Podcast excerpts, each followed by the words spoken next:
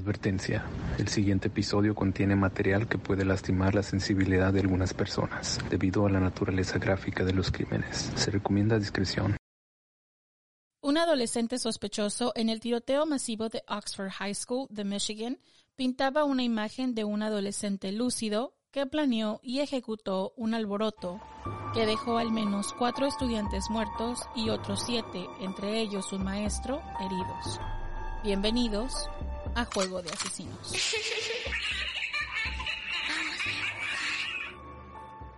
Familia, ¿cómo están el día de hoy? Bienvenidos. Hello, hello. Kiki, ¿cómo estás? Yo muy bien. ¿Y tú? Así, así. Como buena clase de español. Ajá. así, así. Ay, chicos, esperamos que estén súper bien. No se les olvide, ya casi nos vamos de vacaciones, ya acaba la tercera temporada, pero vamos a volver en enero, como siempre. No lloren, vamos a regresar. Hierba mala nunca muere. Eso. Pero si quieren enterarse de todo lo que estamos haciendo, cuando grabamos y todas las cositas que pasan alrededor del podcast, pueden seguirnos en las redes sociales, donde aparecemos como Juego de Asesinos-podcast. Mm. También tenemos nuestras cuentas si quieren seguirnos a nosotras. Ah, están atadas a, a- también a nuestro podcast. Así que vengan, no hay mucho que ver, pero igual. Solo somos nosotras quejándonos del mundo. ¿Qué más? O haciendo cosas raras. Hiking. Marta hace mucho hiking. Sorry. Corre mucho, sale mucho. Y yo, yo edito. Ajá. Y lee Ya. mucho. So, chequen los libros que les dejamos ahí, les dejamos información sobre ellos. Y también, si quieren que les dejemos información sobre series, Marta y yo estamos mirando la nueva de Dexter. Yes, se recomienda. Sí, a ver si ustedes la están mirando. Pero estábamos saber. hablando de que si no han visto la primera, ah, no vean la segunda hasta que no la vean. Porque yo pienso que O hay la muchas novena, cosas- ¿no? Bueno, no, la, toda la, lo que es la serie. So, Dexter. si no han visto todas las primeras ocho seasons, Seasons. por lo menos antes de verse la nueva de Dexter, aviéntense en la primera season y ya después se avientan esta, porque de otra forma no van a entender qué onda. Ya, ya, pero está buenísima. Sí, A mí me encanta Dexter. sí, a mí también. Así que si lo están mirando, déjenos saber en los comentarios. Yo también estoy mirando Dexter. Ok, y les queremos dar muchísimas gracias a las personas que nos están ayudando cada mes en nuestras mecenas. Ustedes son los mejores, estamos agradecidas porque acuérdense, sin ustedes, No estaríamos aquí. así que mil gracias por su apoyo, mil gracias por pagar las mecenas y les prometemos que les vamos a traer un poquito más en unos días, así que aguántense un poquito más, please. Sí, eh, no se, no se preocupen, cuando estemos de vacaciones, la- nuestras mecenas van a continuar teniendo ahí, aunque sea un nuevos. pequeños episodios. Am, y pues obviamente chicos, si quieren ayudarnos comprándonos el cafecito a Marta y a mí, no se les olvide, ahí están las mecenas, apretar el, el botón de apoyar. No se les olvide suscribirse en Evox. Y no se les olvide que tenemos nuestra tienda de merch, que si quieren ir a comprarse una camisa, una taza, lo que ustedes quieran, ahí está. Ya viene Navidad, come on. Ya, para las fiestas, lo que sea que celebren, hay que comprarle algo a alguien. Come on. Ya, ya, be nice. Y ahora sí, chicos, un pequeño recordatorio. No somos profesionales, No somos locutores, ni narradoras, ni investigadoras, ni abogadas, ni policías. ni especialistas de ningún tipo. Solo somos dos simples mortales a las que les gusta mucho el true crime. Y hacemos muchísimo research para los casos que aquí se presentan. Usamos el Spanglish porque es lo que nos fluye. Este podcast es una combinación extraña entre, entre true crime y risas, Y no, no nos reímos del crimen. ni de las víctimas.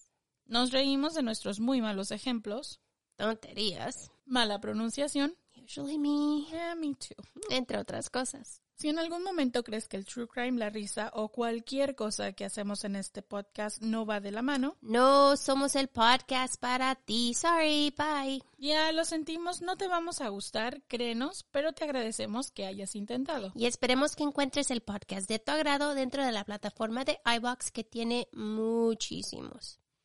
Yo soy Marta. Y yo soy Kiki. ¿Están listos? Vamos a jugar. El presunto tirador en Oxford High School, Ethan Crumley, tiene 15 años. Probablemente nació en el 2006, pero se desconoce su fecha exacta. Sus padres son James y Jennifer Crumley. De acuerdo a un estudiante de décimo grado que estaba en algunas clases de la escuela secundaria con Crumley, le dijo a The Daily Beast, y lo voy a citar, él es muy callado, que nunca hablaba con la gente. Vestía todo de negro. Creo que realmente le gustaba la cacería.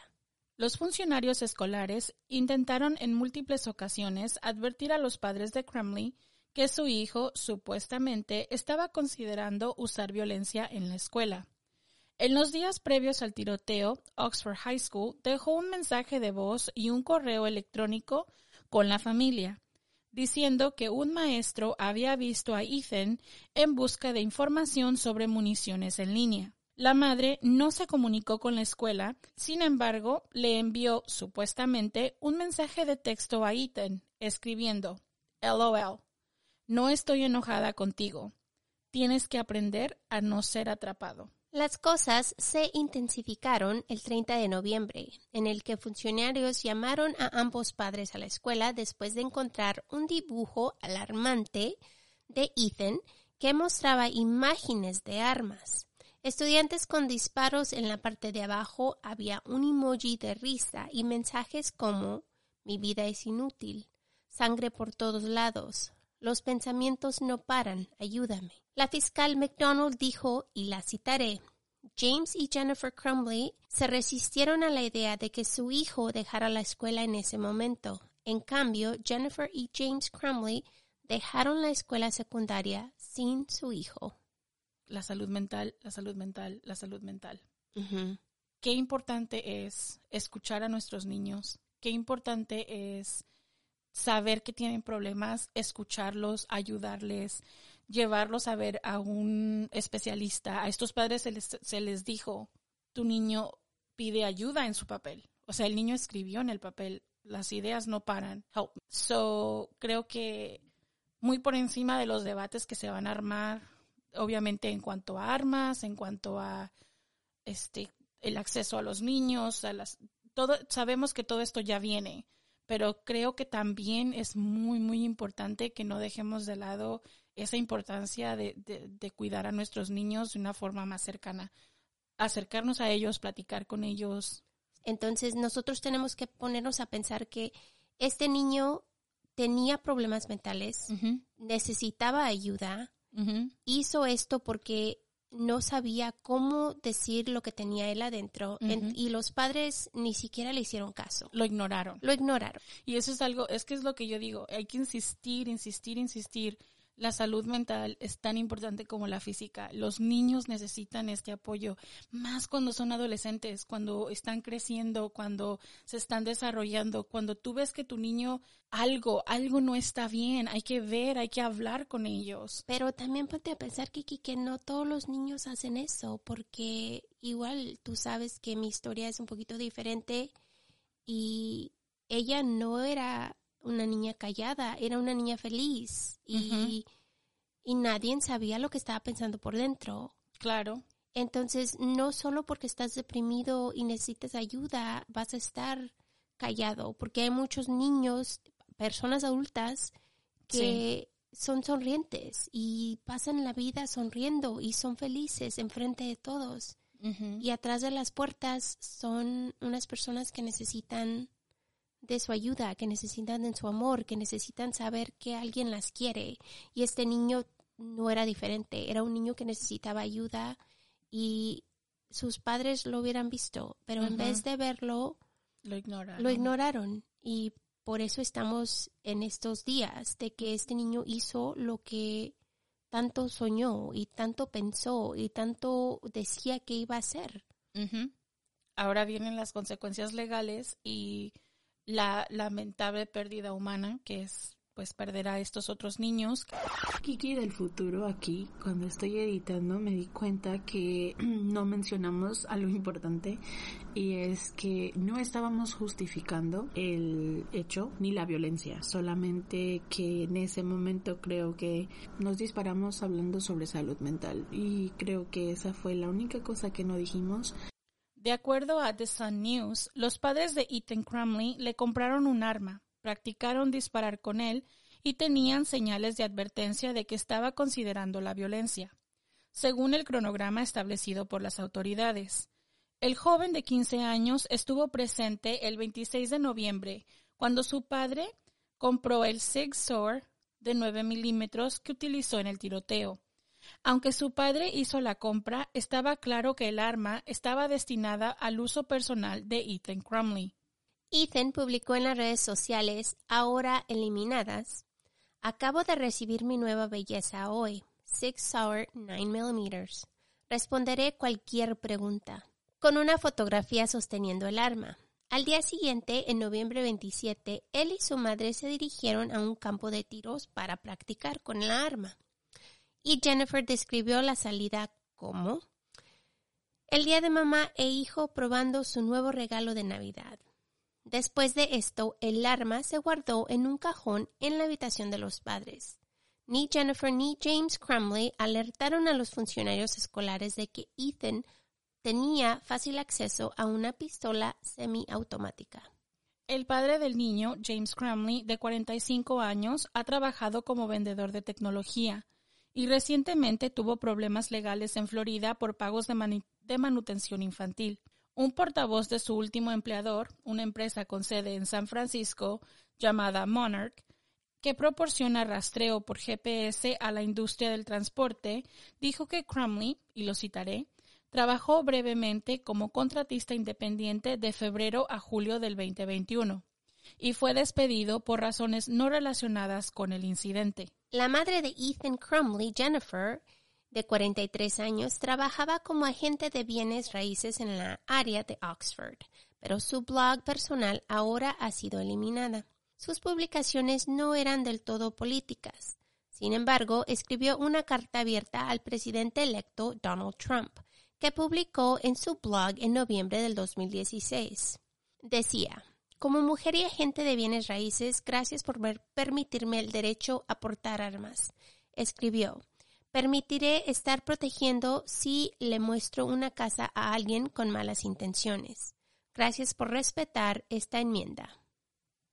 El martes 30 de noviembre del 2021, después de haber sido aconsejados que buscaran ayuda profesional para su hijo, la policía respondió después de que se informaran a las llamadas de un tirador activo en Oxford High School, justo antes de la una de la tarde. Cuando el personal y los estudiantes escucharon los disparos, se les dijo a los padres que los estudiantes estaban siendo evacuados, mientras las autoridades registraban el área. Un estudiante salía del almuerzo cuando sonó el primer disparo. Dijo que escuchó disparos y vio a otro estudiante sangrando.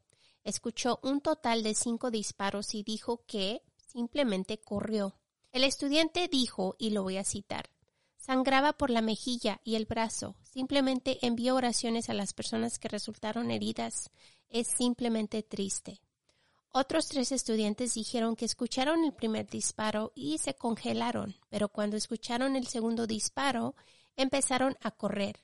Otro estudiante dijo fue un caos puro. La gente estaba entrando en sus autos y tenía miedo de ser golpeada. Ethan tenía descripciones detalladas de un deseo de masacrar a compañeros de clase en su teléfono celular y en un diario. Una vez que hubo informes de lo que había ocurrido en la escuela, Jennifer envió un mensaje supuestamente de texto a Ethan diciéndole, Ethan, no lo hagas. Mientras James conducía directamente a su casa e informaba que su arma había desaparecido llamando al 911. La policía se presentó en el lugar cinco minutos después de la llamada al 911 y el sospechoso de 15 años fue detenido de inmediato. Más tarde, Fox News habló con un estudiante de 17 años quien dijo que su novio dijo que algo andaba mal y le dijo que se escondiera antes de escuchar los disparos. Ella dijo que la escuela pasa por un entrenamiento de mass shooting y dijo que sabía qué hacer. se les dijo que se escondieran en el aula y sabían cómo salir de manera segura. Ethan ha sido acusado como adulto de un cargo de terrorismo, cuatro cargos de homicidio en primer grado, siete cargos de agresión con intención de homicidio y doce cargos de posesión de un arma de fuego. Es posible que se agreguen más cargos adelante. En la lectura de sus cargos, el teniente del alguacil del condado de Auckland, Tim Willis, le dijo a la jueza Nancy Carniak que una búsqueda en la casa del niño arrojó dos videos separados recuperados del teléfono celular de Ethan, hechos por él la noche anterior al incidente, en los que hablaba de cómo iba a disparar y matar a los estudiantes al día siguiente en Oxford High School. Después de llevar a cabo una orden de cateo en la casa de los Crumbly, se recuperó un diario de la mochila de Ethan, detallando su deseo de disparar en la escuela para incluir el asesinato de estudiantes. Una revisión de las cuentas de las redes sociales mostró que tenía acceso a un arma de fuego. Carniak ordenó a Crumley, quien se declaró inocente y solo habló para decir que entendía los cargos, que sería detenido sin derecho a fianza. Lo iban a trasladar de un centro de detención de menores a la cárcel de, adultos del condado, donde sería encarcelado y puesto bajo vigilancia de suicidio algo que Bouchard describió como un procedimiento operativo estándar. La fiscal McDonald también dijo en la conferencia de prensa que la evidencia mostraba que Crumley comenzó a planificar el ataque mucho antes del incidente. Esto ni siquiera está cerca, dijo ella. Esto fue absolutamente premeditado. Dijo que su oficina estaba considerando acusar a los padres de Crumley, quienes también se negaron a hablar con los investigadores. La citaré. Hay una montaña de evidencia digital. Estamos seguros de que podemos demostrar que hubo premeditación. Los intentos de comunicarse con los padres y el abogado de la familia no tuvieron éxito. Las imágenes mostraban a Crumley saliendo de un baño el martes por la tarde antes de abrir juego contra las víctimas al azar y a corta distancia. Los testigos dijeron que estaba tirando de puertas. Dijo, sabemos por evidencia visible que disparó a través de las puertas.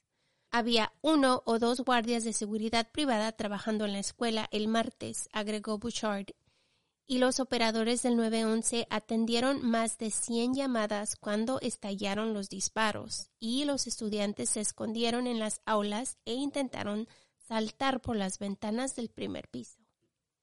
Los investigadores creen que Crumley se estaba preparando para dispararle a más estudiantes. La policía encontró dos clips de 15 rondas y se cree que pudo haber tenido una tercera en alguna parte. Durante el ataque los alumnos tomaron videos. Uno de ellos se viralizó donde se escucha a Ethan gritar Sheriff's Office, you can come out now. A lo que los estudiantes respondieron que no querían comply at that moment. Después, los estudiantes escucharon al chico decir la palabra bro, lo cual lo tomaron como una señal de peligro y salen huyendo todos por la ventana para ponerse a salvo. Crumbly, cuyas cuentas de redes sociales fueron eliminadas el miércoles por la mañana, estuvo bastante activo en YouTube cuando era niño. En una cuenta a nombre de su padre, publicó numerosos videos del mismo jugando Call of Duty, así como jugando el baloncesto con amigos. Las autoridades aún no han dado a conocer información sobre un posible motivo, aunque algunos han especulado que Crumbly fue intimidado o bullied en la escuela. Bouchard dijo que los investigadores no han obtenido ninguna evidencia de eso. Crumbly y sus padres invocaron rápidamente su derecho a permanecer en silencio y contrataron a un abogado después del tiroteo, dijo McCabe. El aguacil dijo que no hay indicios de que Crumbly haya sido expulsado de la escuela o haya tenido problemas disciplinarios antes. Sin embargo, en su lectura de cargos en el Tribunal del Distrito 52 de Michigan, más tarde, la abogada Nadine Hayton le dijo a la jueza Nancy Carniak que ella había representado a Crumley en un asunto de menores, pero no especificó. So, cuando un niño comete un cuando un niño tiene un récord criminal en, la, en lo que es la corte o juvenil, sus récords están sellados. no se pueden utilizar um, públicamente hacia las otras personas, pero me imagino que en este caso es importante saber que el niño tiene un récord previo en Juby, donde fue representado por el mismo abogado que tiene ahora, y que es muy posible que este récord tenga que abrirse a la hora de presentarlo en su juicio de ahora. Sí, porque van a querer saber qué es lo que hizo y por qué fue encarcelado, porque ir a una prisión juvenil no es nada, es por, no es porque haces una cosa pues pequeña, no tiene que ser algo, algo pues muy mal que el niño hizo, pero igual sellan estos records cuando los niños terminan sus sentencias. Terminan sus sentencias y así para que no cuente contra ellos cuando sean adultos, porque ellos piensan, bueno, son niños, hicieron un delito, pero pues tal vez se arrepintieron de él y lo hicieron pues al no querer, ¿no? Entonces, es como decir, es, vamos a ayudarte a salir de esto. Y muchas personas lo, tienen estos records y nadie sabe de ellos porque pues igual son escondidos. a menos de que te metas, a menos de que te metas en problemas como adulto. Sí. Entonces ya es cuando ahí sí se puede traer el récord anterior, especialmente si van a pelear tu character. Que yo me imagino que en este caso los abogados van a pelear character. Sí. Pero igual como en muchos países, porque yo de, del research que hemos hecho hemos visto que la mayoría de, mayoría de los países que hacemos el, nuestro research um, tienen esa misma ley, donde, donde si un niño comete un crimen, sellan el récord de ellos, a solo que lo necesiten algún día después, ¿no? Pues Crumley, quien apareció por enlace de video remoto, fue visto con un chaleco antibalas, gafas y una mascarilla quirúrgica mientras se desplomaba sobre una mesa. La policía había estado buscando a James y Jennifer Crumley de 45 y 43 años después el viernes para acusarlos de homicidio involuntario después de que su hijo supuestamente disparó contra su escuela secundaria. La pareja dijo que no tenían la intención de huir, pero que habían abandonado su casa por razones de seguridad y planeaban regresar para su lectura de cargos.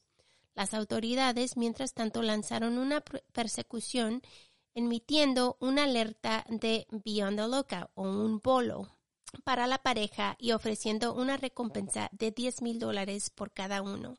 Y acuérdense que nosotros hemos ah, mencionado lo que es un bolo, un Beyond the Lookout, que es como un anuncio para los oficiales del área o personas ah, oficiales en el área para que estén mirando en el área donde están buscando estas personas, pero no sale al público, solo sale a las agencias que son oficiales. De acuerdo a The Sun News, su vehículo fue visto en un edificio comercial que resultó albergar el estudio de Sicora. Un decorador interior fueron capturados el sábado y están detenidos con una fianza de 500 mil dólares cada uno. Los Crumley pueden ser considerados culpables no solo porque le regalaron el arma a su hijo, sino también porque ignoraron lo que los educadores dijeron que eran señales obvias de que su hijo estaba perturbado. El artista Andrew Sikora dijo a través de un abogado el domingo que había dado refugio a los padres del acusado, pero dijo que él no sabía que se iban a quedar esa noche y que estaba cooperando con la policía. Señor Sikora no ha sido acusado de ningún delito, dijo su abogado. Clarence Das, en un comunicado obtenido por USA Today, dijo, sin embargo, al enterarse del arresto de los Crumbleys el 4 de diciembre del 2021, se comunicó voluntariamente con el Departamento de Policía de Detroit y la Oficina del Sheriff del Condado de Oakland para brindar información. Mantiene su inocencia durante todo este proceso y está cooperando plenamente con las fuerzas del orden para ayudar en la investigación. Y es que a este punto lo pueden acusar de aiding and evading. Lo pueden acusar como accesorio, no sé si en español es lo mismo. Um, accessory after the fact. Cuando el tiroteo dejó a la comunidad tambaleándose, algunos restaurantes cerraron a raíz de las consecuencias que sus empleados tuvieran tiempo para recuperarse. Si no te alcanzó una bala, no significa que no estuviste aterrorizado ese día y que tendrías pesadillas por el resto de tu vida. ya seas padre, maestro o estudiante, dijo Bouchard. Pasar por ese edificio a las horas altas de la madrugada, ver que el desorden de las aulas, las mochilas esparcidas por el piso, tuvo que haber sido un momento absolutamente aterrador en la vida de cualquiera. Agregó, no me importa si eres adulto o niño. Los investigadores han dicho que creen que las acciones de Crumbly no fueron impulsivas, lo que contribuyó a la decisión de la fiscal McDonald de acusar al adolescente como adulto. Ella dijo, y la voy a citar, Además, según la ley de Michigan, algunos delitos son tan graves que requieren que el sospechoso sea tratado automáticamente como un adulto. Sobre todo, asesinato en primer grado. Acusar a esta persona como un adulto es necesario para lograr justicia y proteger al público. Estoy comprometida a buscar justicia para las víctimas del tiroteo de Oxford High School y todos los niños del condado de Oakland que enfrentan violencia. Una condena por asesinato en primer grado en Michigan generalmente resulta en una sentencia automática de cadena perpetua sin posibilidad de libertad condicional. Sin embargo, un fallo de la Corte Suprema de Estados Unidos en el 2012 declaró inconstitucional la cadena perpetua obligatoria sin libertad condicional para los delincuentes de homicidio juvenil. Los jueces de Michigan aún pueden decidir enviar a los menores convictos a prisión de por vida sin posibilidad de libertad condicional, pero no como resultado automático de una condena por asesinato. El cargo de terrorismo, dijo McDonough, está relacionado con los horrores infligidos al resto de la comunidad escolar, que no fueron víctimas directas, pero que aún enfrentan traumas. Desde el ataque de 1999 de Columbine High School, los padres de niños que cometen tiroteos escolares han sido objeto de escrutinio por señales de advertencia no detectadas y si deberían tener alguna culpa pero rara vez se les considera responsables penalmente después de un tiroteo en la escuela, a pesar de que muchos atacantes menores de edad se arman con armas desde su casa. Pero en una conferencia de prensa, McDonald relató una letanía casi minuto a minuto de oportunidades perdidas para intervenir, incluida la forma en que los padres del sospechoso habían sido alertados de un dibujo dibujo perturbador que hizo con imágenes violentas y un pedido de ayuda unas horas antes del tiroteo. La fiscal McDonald también dijo, de ninguna manera estoy diciendo que una situación de tirador activo siempre debería resultar en un enjuiciamiento criminal en contra de los padres, pero los hechos de este caso son tan atroces. Los abogados defensores dieron la versión del fiscal de los hechos enfatizando que la afirmación de que el arma era fácilmente accesible en la casa de los Crumley no era exacta. Shannon Smith, uno de los abogados defensores, explicó, y la citaré, El tribunal solo está al tanto de los hechos que ha presentado la acusación, pero esa pistola en realidad estaba cerrada. Están sucediendo muchas más cosas de las que el tribunal ha sabido. Chris Brown, presidente del grupo de control de armas Brady United, dijo que Michigan, a diferencia de casi otros 30 estados, no tiene lo que se conoce como una ley de prevención del acceso de niños, que exige que los adultos mantengan las armas en su hogar fuera del alcance de los niños. Los expertos dicen que enjuiciar a los familiares de un pistolero en las crudas secuelas de un tiroteo masivo puede generar preguntas divisorias que enfrenten los derechos de la segunda enmienda con la seguridad de las armas. En cuanto a responsabilizar a la escuela, Michael Kelly, un abogado de Northville, Michigan, que representa con frecuencia a estudiantes expulsados, dijo que las señales de advertencia deberían haber llevado a la escuela a tomar medidas más decisivas, pero que debido a que el agresor acusado no tenía antecedentes disciplinarios, la escuela no actuó más. Decididamente podrían caer en una zona gris legal. Michael Kelly predijo que el Distrito Escolar de Oxford podría enfrentar demandas similares a las presentadas contra otras escuelas después de tiroteos masivos.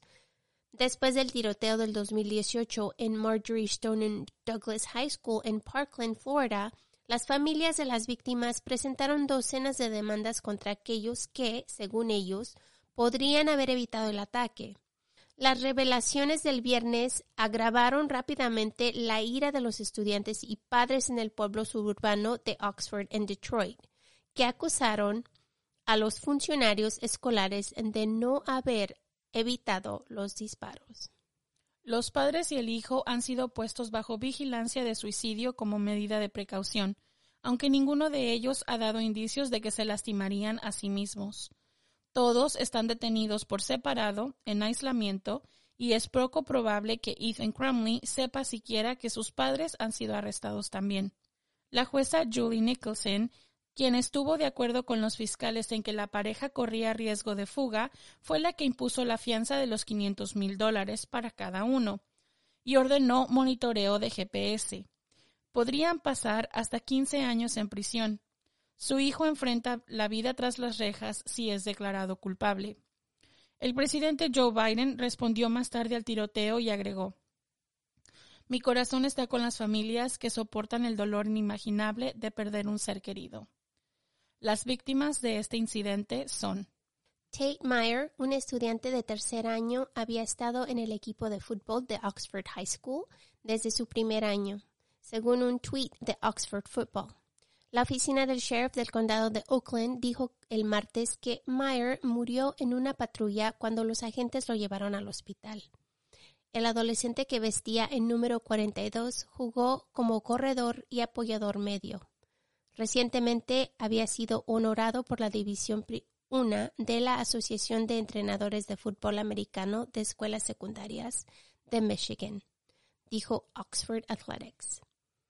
Tate era un joven maravilloso, tremendamente trabajador y respetuoso. Según el equipo, Meyer era un estudiante de honor, un tremendo jugador de fútbol, con el más brillante de los futuros, y era un joven aún mejor fuera del campo que en él. Todos amamos a Tate y lo extrañaremos muchísimo, decía el tweet. Meyer estaba observando varias universidades después de graduarse, incluida la Universidad Estatal de Michigan, la Universidad Estatal Grand Valley, la Universidad de Notre Dame y la Universidad del Sur de Carolina. Según su perfil deportivo en línea, dijo que se enamoró del deporte cuando él era más joven. Y lo voy a citar. Planeo ser un líder, no solo en voz alta, sino también en silencio. También planeo ser visto como un líder dentro y fuera del campo de fútbol para animar a mis compañeros a seguirme. Juliana era miembro del equipo de voleibol y sus familiares y amigos no han hecho comentarios sobre su persona. Madison Baldwin fue recordada como una artista hermosa, inteligente y dulce niña amorosa, escribió su abuela Jennifer Graves Mosqueda en una publicación de Facebook.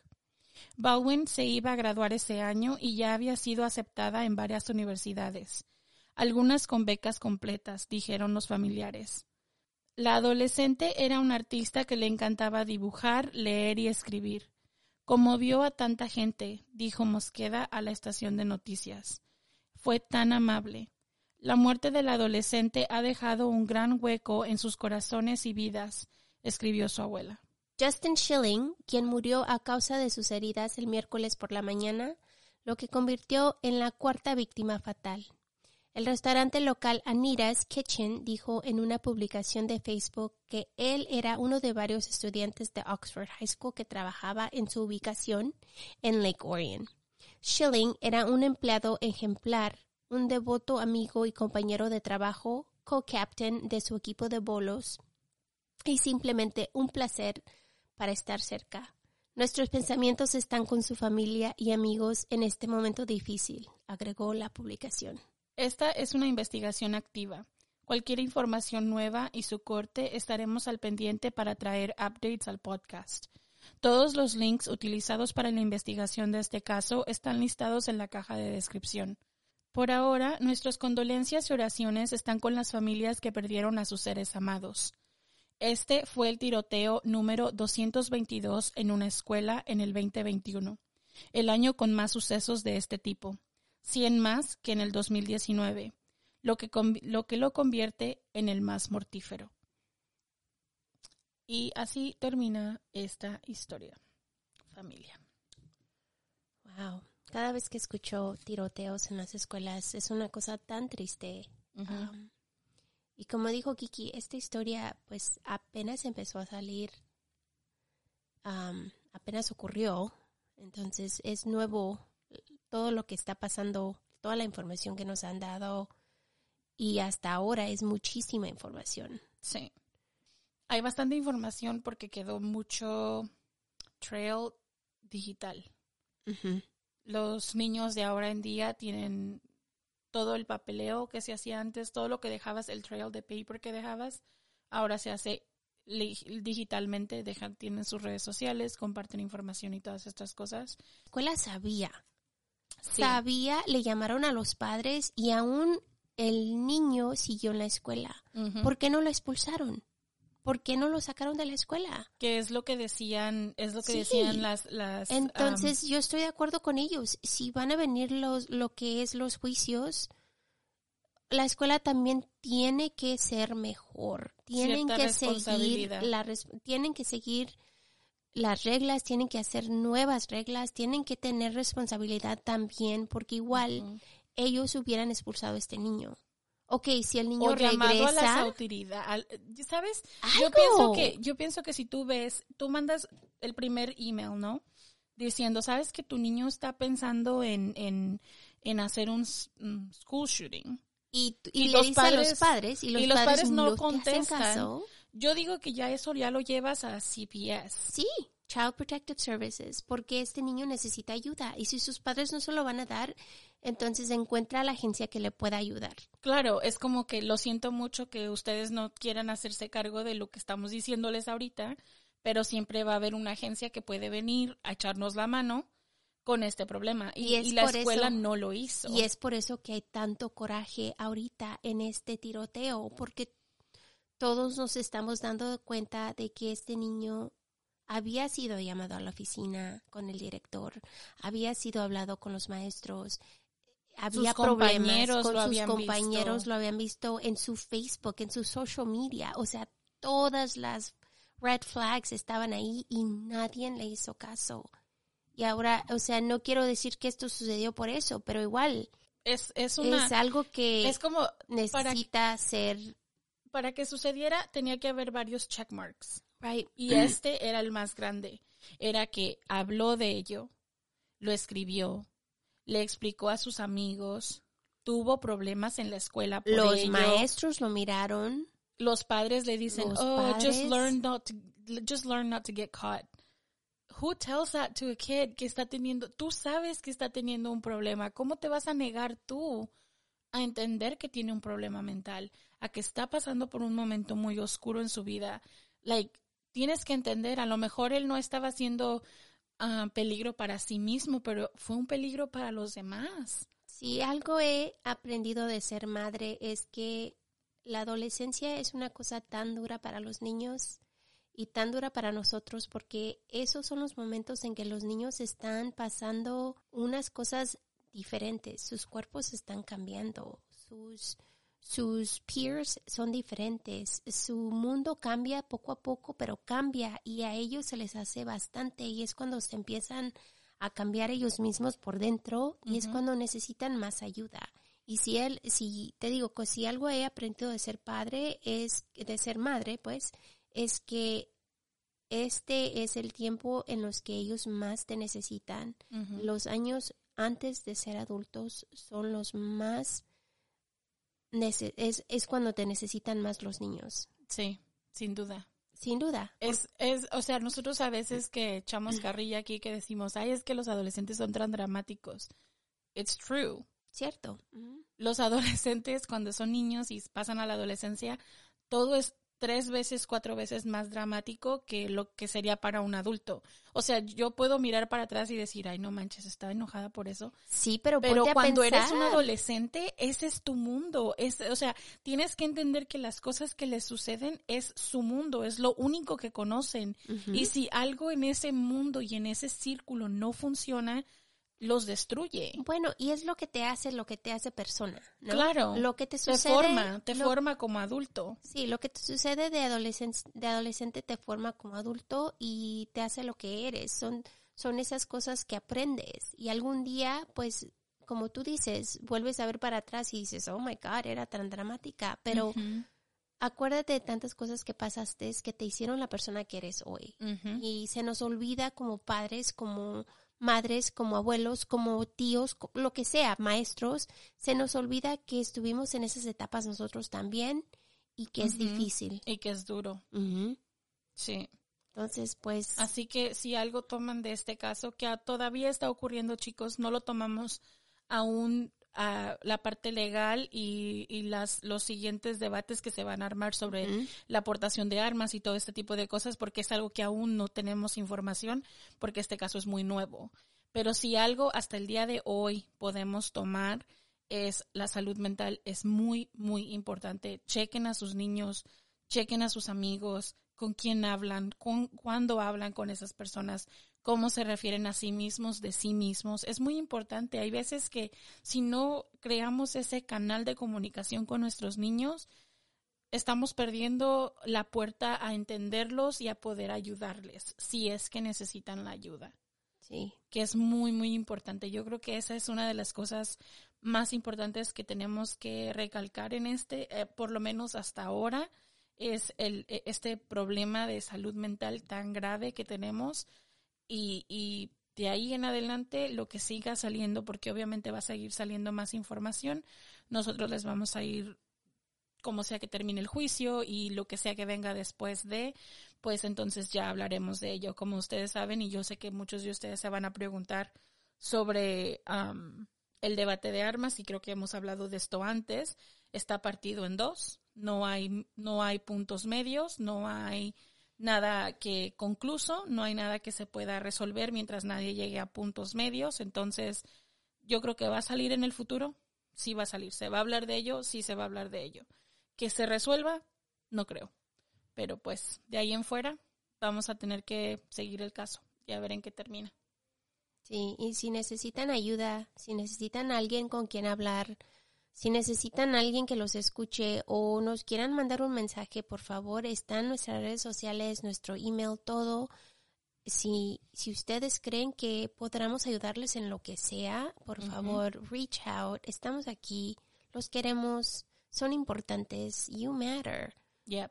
Así que acuérdense, siempre hay alguien a su alrededor que los puede ayudar y si no, tenemos recursos para ustedes. Así que por favor, sepan que el mental health es una cosa tan importante para Kiki y para mí. Hablamos de esto todo el tiempo y queremos que ustedes de veras sepan que es, nos, es muy importante para nosotras eso. Para- es, es, es importante para, para que ustedes estén bien. Sí, Si no están bien, si necesitan algo, siempre reach out. Nosotros podemos darles números de teléfono, podemos darles una platicada si necesitan una platicada o escuchar. o escuchar lo que ustedes quieran decir. Simplemente es, ah, entiendan que siempre va a haber alguien a quien le importan, siempre va a haber alguien que los ama, siempre va a haber alguien que los quiere ver bien. Nuestra, nuestra casita del crimen siempre ha estado abierta para ustedes. Heavy. Heavy, heavy, heavy. Ok, bueno, terminamos aquí hasta ahora. Ahora cambiamos un poquito de tema. Vamos a seguir nuestro segmento que ya saben se llama La humanidad aún existe. Bienvenidos. Este, acuérdense que vamos a terminar nuestros podcasts largos con una historia feliz porque hay ocasiones en las cuales nos olvidamos que la humanidad aún existe. Si quieres compartir tu historia, por favor mándala a nuestro email juego de asesinos gmail.com o por mensaje en Facebook o Instagram. Pues esta es la historia de Daniel Hunt, quien perdió todas sus posesiones después de que un incendio destruyera la casa de su familia. En una hermosa muestra de apoyo, sus maestros y compañeros de clase iniciaron una colecta secreta de juguetes para ayudarlo a reemplazar todo lo que había perdido. El 27 de septiembre del 2019, la clase le presentó a Daniel todos los juguetes y juegos que recolectaron para él. En el video, los estudiantes se esconden detrás de sus escritorios cuando Daniel entra al salón antes de saltar y gritar surprise o sorpresa. la, la, reacción inmediata de Daniel fue tan asombroso al ver a todos sus amigos y al escritorio lleno de juguetes. Su siguiente reacción antes de echar un vistazo a cualquier obsequio fue pedirle un abrazo a sus compañeros. Oh, group, hug. Una de las muchas fotos compartidas mostró el momento en el que Daniel fue abrazado en un abrazo grupal por todos sus compañeros del tercer grado. Ay, a mí me encantan los niños de tercero, son tan lindos. right? La escuela primaria de Filadelfia compartió varias fotos de Muy emocionado mostrando sus nuevos juegos y juguetes, así como las tarjetas de lectura que le dieron. Estaba tan sorprendido y agradecido. escribieron los funcionarios de la escuela.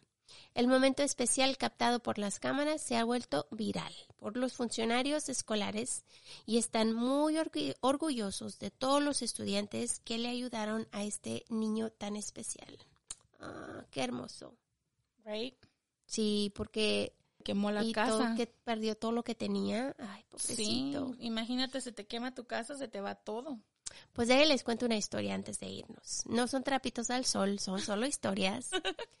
Cuando yo era niña, mi, lo que era mi, salón, mi clase, iban a hacer un cambio de regalos, un intercambio. Y te dieron los papelitos y te tocó, sabe, sabe quién, ¿no? Entonces, a mí me tocó un niño. So, el día del intercambio yo llegué con mi regalo y pues no sabía ni qué dar, ¿no? Me hace que di chocolate, eso no, no me acuerdo. Y el niño se me acercó y yo estaba chiquilla, que acuérdense, estaba chiquilla. el niño se me acercó y me dio su regalo para mí. Cuando lo abrí, adentro había coloring books, o libros para colorear, colorear uh, crayons, crayolas, pencils, lápices para, para dibujar. Y también había este libros de niño para leer. Me dio tanta emoción que lloré. ¿Por qué? Porque yo, de niños, muchos de nosotros fuimos un poquito pobres y no teníamos cosas. Entonces yo no tenía muchas cosas. Yo no tenía libros, no tenía cosas para dibujar, no tenía lo que pues un niño aquí es lo que tiene, ¿no? Yo no lo tenía, yo no jamás ni lo había visto, te digo eso. Entonces, para mí, ese fue el regalo más grande de mi vida y hasta ahorita me acuerdo de ese regalo porque me hizo tan feliz agarrar un libro para colorear.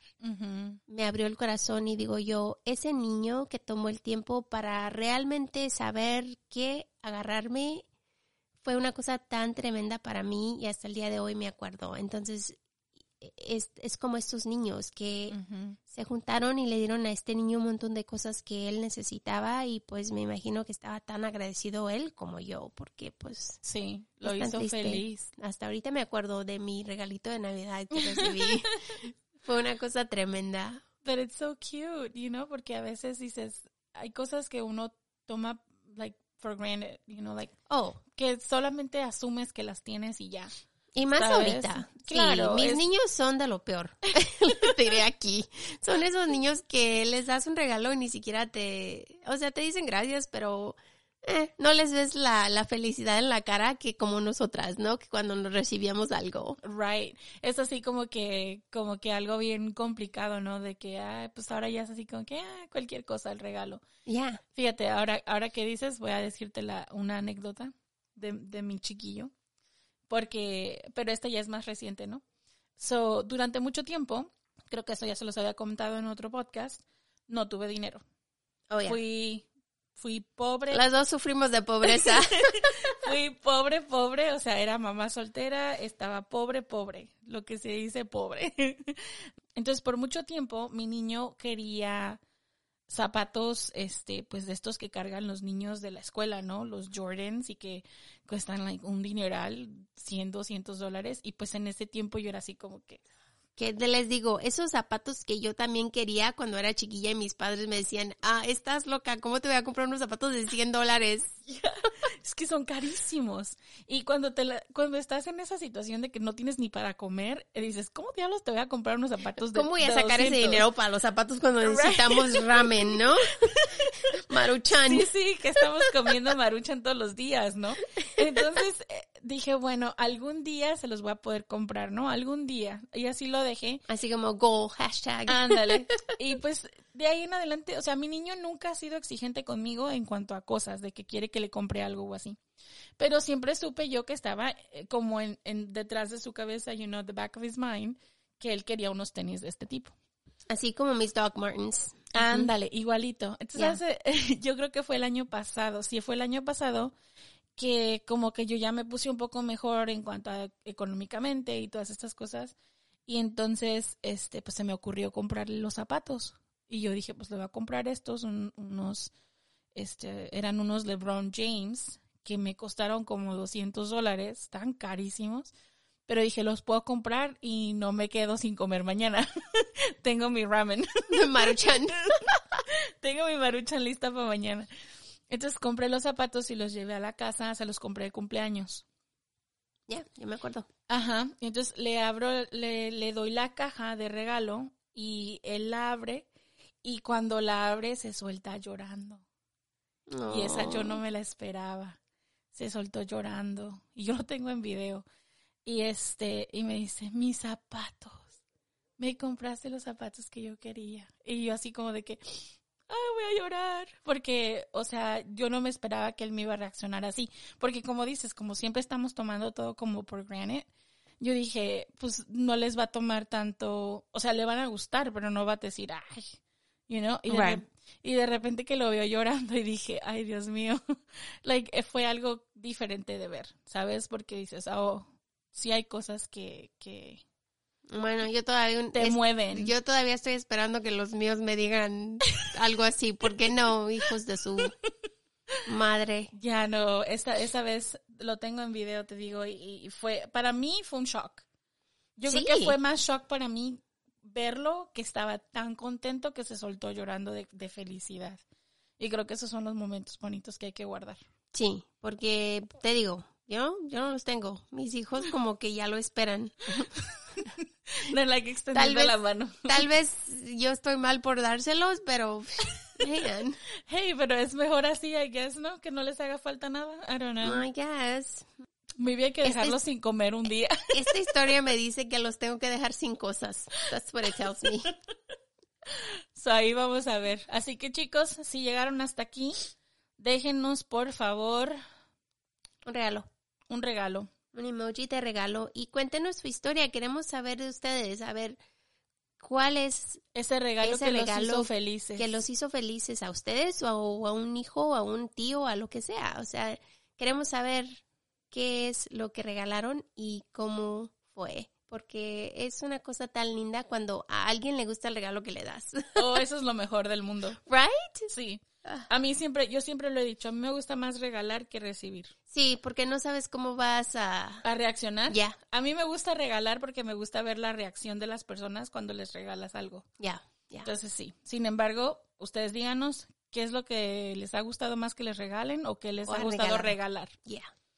Bueno, mil gracias por estar con nosotros. Los queremos un montón. Besotes. Sí. We love you guys. Acuérdense, sin ustedes, No estaríamos aquí. Los queremos muchísimo. Que tengan un lindo día y nos vemos Pronto. pronto.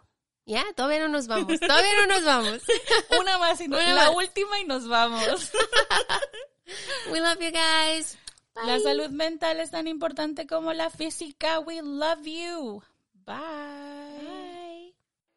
No olvides revisar nuestras redes sociales, Facebook e Instagram, donde aparecemos como Juego de Asesinos-podcast. Para ver fotos referentes a los casos que cubrimos y también los links a nuestra tienda de mercancía. Somos un iBox Original. Gracias por escuchar.